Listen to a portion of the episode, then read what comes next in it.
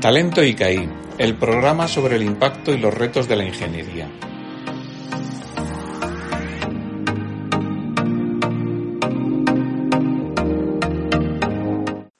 Hola, soy Irene Ayuso Morillo y esto es Talento ICAI, el podcast sobre los retos y el impacto de la ingeniería.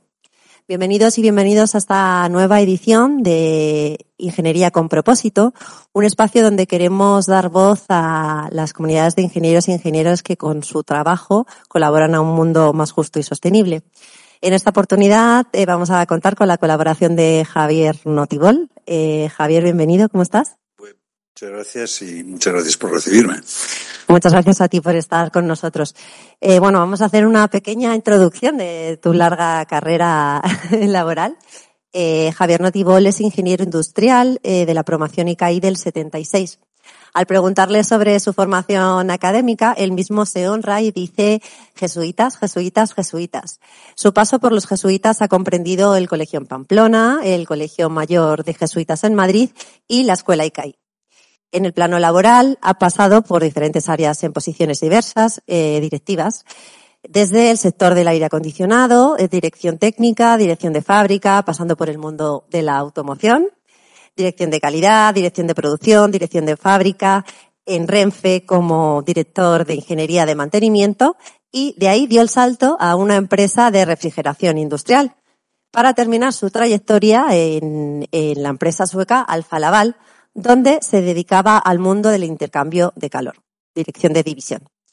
Después de eso, jubilación. Bueno, Javier, has tenido una agitada vida profesional. ¿Qué aprendizajes te llevas de esta etapa? Bueno, la vida profesional lo que te da generalmente es eh, un aprendizaje diario. cada día descubres cosas nuevas y si eso no lo tienes, pues no es vida profesional. Exactamente. ¿Mm? En realidad, en realidad eh, creo que debemos estar abiertos a aprender eh, todos los días algo nuevo. Eh, fundamentalmente en mi campo ha sido en torno a la motivación de personas, pues, por, puesto que por los puestos directivos que he ocupado, los equipos necesitaban motivación, responsabilidad, etcétera. Y ese ha sido mi, mi área de trabajo más fundamental. Y bueno, también mencionar que con, con su jubilación, eh, Javier no ha dado por terminada su trayectoria, sino que colabora en, con la fundación, eh, con la fundación de, de CAI, de Ingenieros ICAI. Eh, ¿Qué nos puedes destacar, Javier, de tu trayectoria como voluntaria, como voluntario en general y, y como voluntario ICAI en particular? Como voluntario en general es, eh, digamos que de alguna manera necesitas devolver eh, a la sociedad algo de lo que la sociedad te ha dado. Vivimos en un mundo totalmente desarrollado y no somos muy conscientes de lo que tenemos alrededor en entornos difíciles. Eh, especialmente como voluntario ICAI, creo que es una manera de desarrollar aquello que hemos aprendido a lo largo de la vida, tanto técnicamente como humanamente, eh, y poder ofrecérselo a los demás. En efecto, Javier, tú estás colaborando con la Fundación Juan Ciudad, que, que, es una ONG para el desarrollo creada por la Orden Hospitalaria de San Juan de Dios en España en 1991 eh, trabaja en el ámbito social y sanitario desde la cooperación internacional y asiste a un total de, 100, de 70 hospitales y centros sanitarios en las zonas más desfavorecidas del planeta. ¿Qué te está aportando esta experiencia eh, de voluntariado a nivel personal y también a nivel profesional? A nivel personal es una satisfacción poder ayudar con ellos porque es una fundación totalmente entregada hacia las personas y y hacia el desarrollo de sus hospitales, donde se mezclan, eh, digamos, parte de hospitales privados con, público, atienden gratuitamente a la mitad de los, eh, de los enfermos que tienen en el hospital. Eh, y profesionalmente es trabajar en un mundo de, digamos, moderno de, de energía fotovoltaica, en un mundo, buscando un mundo sostenible y, y es esa transformación lo que, lo que técnicamente te aporta mucho. Hacia la transformación, hacia un nuevo modelo sostenible. Hacia un nuevo modelo sostenible. Genial. Bueno, yo quiero seguir conversando contigo sobre tu participación como voluntario. Eh, ¿En qué consiste concretamente, para que el público lo sepa, de la colaboración entre la Fundación Juan Ciudad y la Fundación Ingenieros ICAI? Eh, nosotros como ingenieros de ICAI lo que estamos haciendo es una labor de consultoría. Es decir, ante una proposición o un proyecto de transformación de un hospital eh, que hasta ahora se mueven generalmente con, con diésel, con eh, generadores diésel, debido a que, a que su trabajo en África con el sistema de red eléctrica es prácticamente nulo, ya que hay cortes constantemente, a veces hay dificultades de suministro, entonces ellos generan casi toda la electricidad con generadores diésel.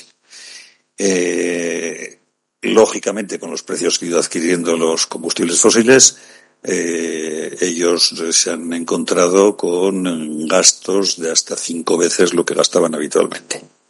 Y eso que limita el funcionamiento de los hospitales a determinadas horas, porque el resto del día los tienen sin conexión eléctrica. De ningún tipo.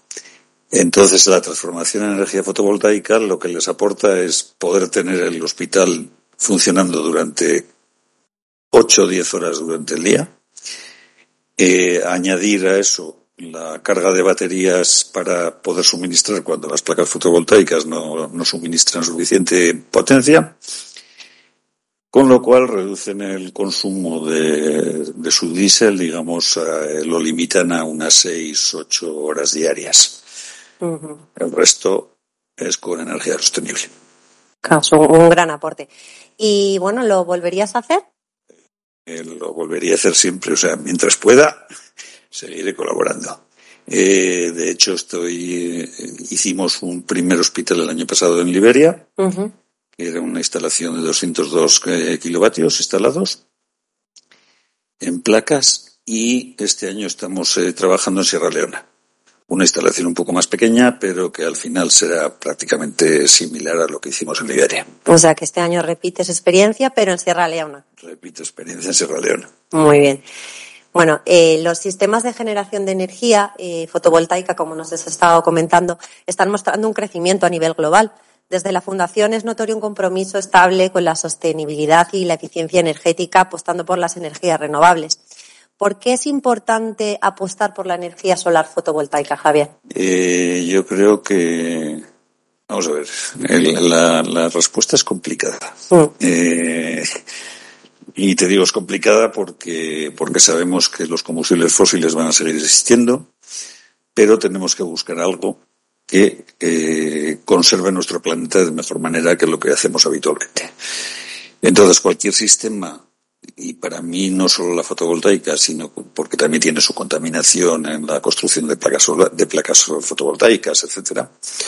Eh, no solo por ello, sino que deberíamos buscar todavía sistemas más eficientes, sistemas combinados, y cuando hablo de sistemas combinados, pues por ejemplo una eloica eh, fotovoltaica o, o, hidrógeno verde fotovoltaico o cualquier sistema que evite la contaminación ambiental y que, la, y que permita que la huella de CO2 vaya bajando cada día más. Es algo fundamental contra el cambio climático.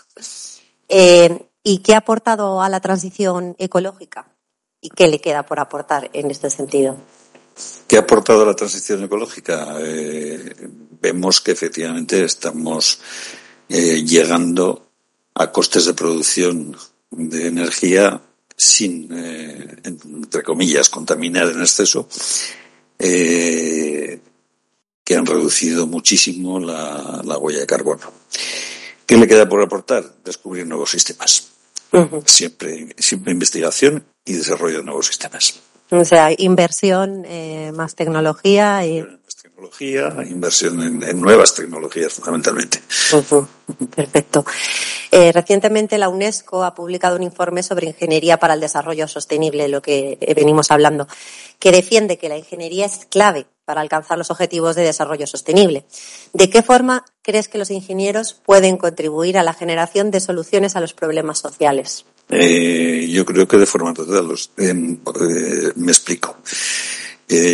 cuando hoy vas a un hospital, te encuentras con una serie de, de aparatos de diagnóstico que no hubiesen sido posibles sin la colaboración medicina-ingeniería. e Entonces, en el sistema, en el sistema de desarrollo sostenible, estamos en la misma, en el mismo barco. O sea, hay que analizar profundamente qué es lo que queremos hacer y cuál es la mejor manera de hacerlo. Y eso, la, única solución es a través de la ingeniería. Perfecto. Eh, y desde lo personal, pero también del, desde lo profesional, ¿podrías compartirnos qué te llevó a ser voluntario? Hombre, he dicho antes que, en cierto modo era devolver un poco a la sociedad lo que la sociedad te, ha dado. Hemos tenido la gran suerte, eh, o por lo menos yo considero que he tenido la gran suerte, de vivir en un mundo desarrollado donde todo ha sido fácil para mí. Eh, fácil en el sentido, no hablo ya del sentido económico, sino fácil en el sentido de oportunidades de formación, de oportunidades de trabajo, de oportunidades de contactos eh, sociales, etcétera, etcétera. Entonces, de alguna manera, eso es algo que, que, tienes que devolver cuando ves otros mundos en los que no tienen nada. O sea, y cuando digo que no tienen nada, recuerdo una imagen de Indonesia en un viaje que hice donde las condiciones de vida eran realmente, realmente duras, cerca de la selva de Indonesia. Entonces, eh, cuando ves eso y cuando analizas que todavía en el planeta eh, hay muchísima más gente que no tiene acceso ni a oportunidades ni a desarrollo y que malvive en el sentido de que, de que luchan cada día por su vida y que no saben si el día siguiente van a estar, eh, algo tenemos que hacer los que sí sabemos que nos han dado todo y aportar con, con esos conocimientos de la mejor manera. Con, con, nuestra humanidad, con nuestra manera de ser, con, con todo lo que podamos o sintamos en conciencia que debemos hacer. Y en ese sentido que nosotros desde la Fundación pues trabajamos con, con voluntarios que están empezando la carrera, eh, ¿por qué se lo recomendarías a otros compañeros de profesión? Pues porque de alguna manera gratifica aparte de que, de que te permita mantenerte vivo en, eh, en, tu profesión hasta que, en la medida en la que puedes y sabes, eh, es muy gratificante el ver que estás construyendo algo que ayuda a los demás. La ingeniería eh, eh como, como evidentemente estamos eh, conversando, es un, un, componente crucial ¿no? en la resolución de los problemas ambientales y sociales y, en definitiva, una palanca para el cambio al servicio de un mundo más, más justo y sostenible. ¿Qué consejos les darías a los estudiantes que están a, los que están a punto de incorporarse al mercado laboral? Porque muchas veces prefieren eh, optar por una carrera más comercial y no tanto del mundo del voluntariado. Eh, bien, eh, en principio, en principio lo que hay que analizar un poco es las posibilidades que hoy día eh, tenemos en determinados países. Eh, tenemos núcleos de concentración de fabricación, desgraciadamente en España hemos perdido muchos, y, y, quedan campos más comerciales, pero yo no diría más comerciales, en realidad eh, yo he trabajado comercialmente, pero, pero con un aporte técnico fundamental. Entonces, eh, ese desarrollo eh, que nos obliga un poco a la evolución de la sociedad se puede complementar.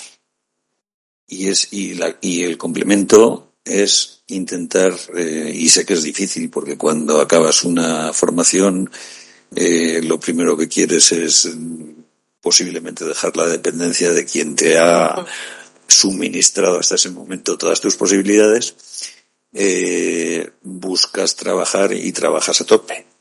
Pero siempre se puede sacar un poquito de, de tiempo para dedicarlo a los demás. ¿Mm? Entonces, en ese sentido, en ese sentido, eh, también diría que hay, hay oportunidades de, de trabajo en el mundo del desarrollo social que quizás están más ocultas, no lo sé, pero, pero hay que buscarlas. ¿Algún mensaje así eh, motivacional que se te ocurra para Eh. darles a, a estos que están empezando? El mensaje motivacional es que no cierren nunca los ojos, que los tengan siempre abiertos y que no desperdicien ninguna oportunidad.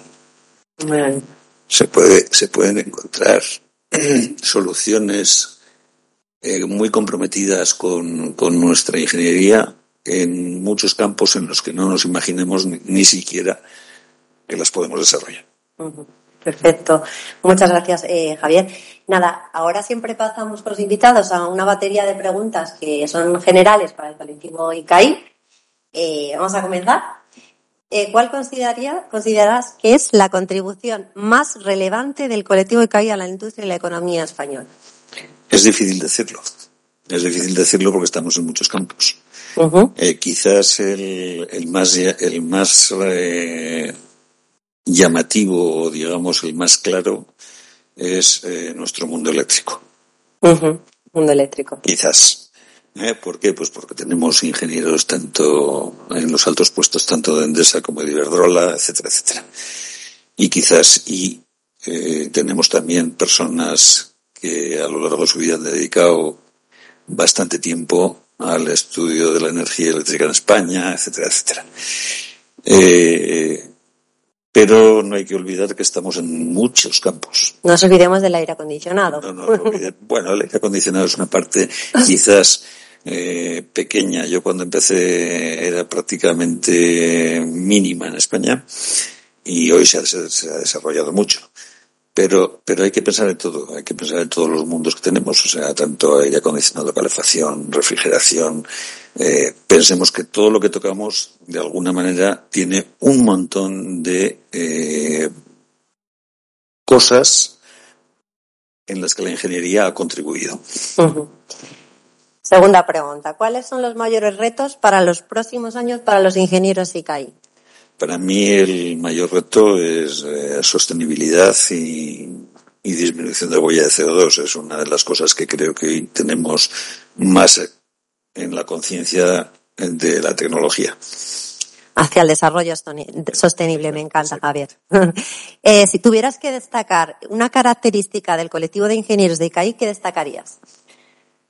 Eh, no te sé decir por una sencilla razón. Eh, la sociedad evoluciona mucho. Eh, en nuestro tiempo, eh, yo creo que la característica nuestra era trabajo, eh, una disciplina, digamos, de alguna manera que nos ha enseñado a trabajar en la vida. Pero la sociedad al evolucionar ha ido cambiando esos criterios. Si yo analizo, pero si yo analizo mi mundo de laboral con el mundo, por ejemplo, de mi hija, que también es ICAI, eh, llevamos todos grabados, eh, grabados la responsabilidad como elemento fundamental en el desarrollo de nuestro trabajo. Perfecto. Eh, ¿Y nos puedes contar alguna anécdota de tu época estudiante de escuela ICAI? Uf. hay muchas, hay muchas, eh, pero quizás la más llamativa era eh, lógicamente acabé la carrera en el momento de transición a España de dictadura a democracia. Eh, quizás la más llamativa era eh, que teníamos que convivir con una represión impresionante en las calles. Ujú. Y recuerdo muchas veces saliendo de la escuela a las, a las dos de la tarde o a las dos y media, eh, encontrarnos con una carga policial. Y recuerdo un día que se me, perdón, que se me ha grabado en la memoria de un señor mayor, más mayor que yo, blandiendo un bastón en alto, enfrentándose a los, a los grises de aquel, de aquel momento, Sí. diciendo, pero no se dan cuenta que son chicos que salen de trabajar y estudiar, déjenlos en paz. Como que tenían un plus Como de te- valor, claro. Exactamente. Qué, qué gran anécdota eh, en la transición. Eh, y por último, una última pregunta. Eh, ¿Por qué te sientes orgulloso de decir yo soy ICAI? Yo no sé si es orgullo o no, creo que, creo que nos han dado una formación técnica maravillosa. nos han sabido desarrollar humanamente y nos han dado una cierta conciencia social. Creo que son los tres valores fundamentales que la escuela tiene. Siempre en esto soléis coincidir todos los, eh, todo el colectivo ICAI. Pues muchísimas gracias por tu participación. Ha sido un placer tenerte aquí con nosotros. De, de nada, vosotros. Esto es un placer siempre. Y bueno, eh, nos despedimos hasta el próximo programa de Talento ICAI. Os recordamos que podéis escuchar otros programas de Talento ICAI en iVoox o Spotify o vernos en YouTube. Y por supuesto, os invitamos a seguir la conversación de Ingeniería con propósito en las redes sociales de la Fundación Ingenieros ICAI y la asociación con el hashtag Ingenieros con propósito. Muchas gracias y hasta una próxima edición de Talento ICAI. Gracias. Talento ICAI, el programa sobre el impacto y los retos de la ingeniería